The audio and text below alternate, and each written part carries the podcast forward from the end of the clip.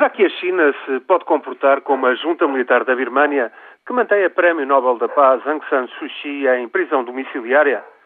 Pode a China atuar como um Estado pária, à imagem do Irão, que obrigou a Prémio Nobel da Paz Shirin Ebadi ao exílio? Poder pode, mas assim não chegará a lado nenhum.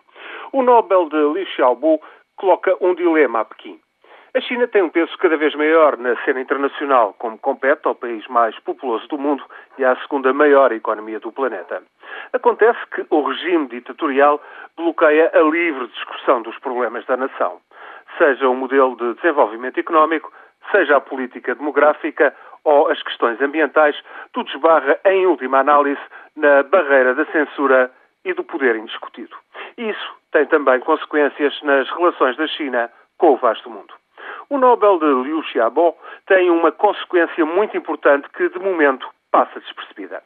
A propaganda e a censura farão de Liu um mero subversivo, inimigo do Estado, inimigo do povo.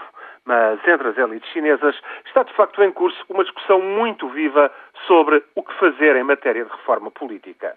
A linha dominante jura pela hegemonia do Partido Comunista, que zela por um regime hierárquico, único capaz de promover o progresso da nação num clima de harmonia social. As realidades desmentem tudo isso e discute-se muito na China como reformar o regime de forma a alargar a participação popular na discussão das grandes questões políticas. Mesmo nos escalões mais altos do poder, há quem conteste a ideia de que os valores de harmonia social sob liderança do Partido Comunista são indiscutíveis. Existem, no entender de alguns, valores universais de respeito pelos direitos humanos, desde a liberdade de expressão à liberdade de associação política, sindical ou religiosa, que a China pode e deve incorporar. Como lá chegar, sem pôr em causa o regime, é, no entanto, uma questão quase insolúvel. Entre as elites, a discussão é intensa e, por isso, têm surgido algumas iniciativas que põem em causa de forma limitada, o monopólio do poder por parte do Partido Comunista. De eleições locais, com vários candidatos, à descentralização do poder, algumas experiências foram tentadas, mas acabaram sempre anuladas ao darem sinais que acabariam por pôr em causa o regime de partido único.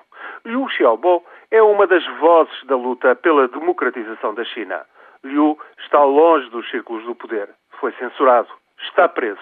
Mas tudo o que sempre defendeu ganha cada vez mais peso na discussão que está de facto em curso entre as elites chinesas. O Nobel da Paz de Liu Xiaobo não só chama a atenção para o desrespeito pelos direitos humanos na China, como ainda, e isto é talvez o mais importante, vai dar novo alento à discussão política que agita e alarma o regime.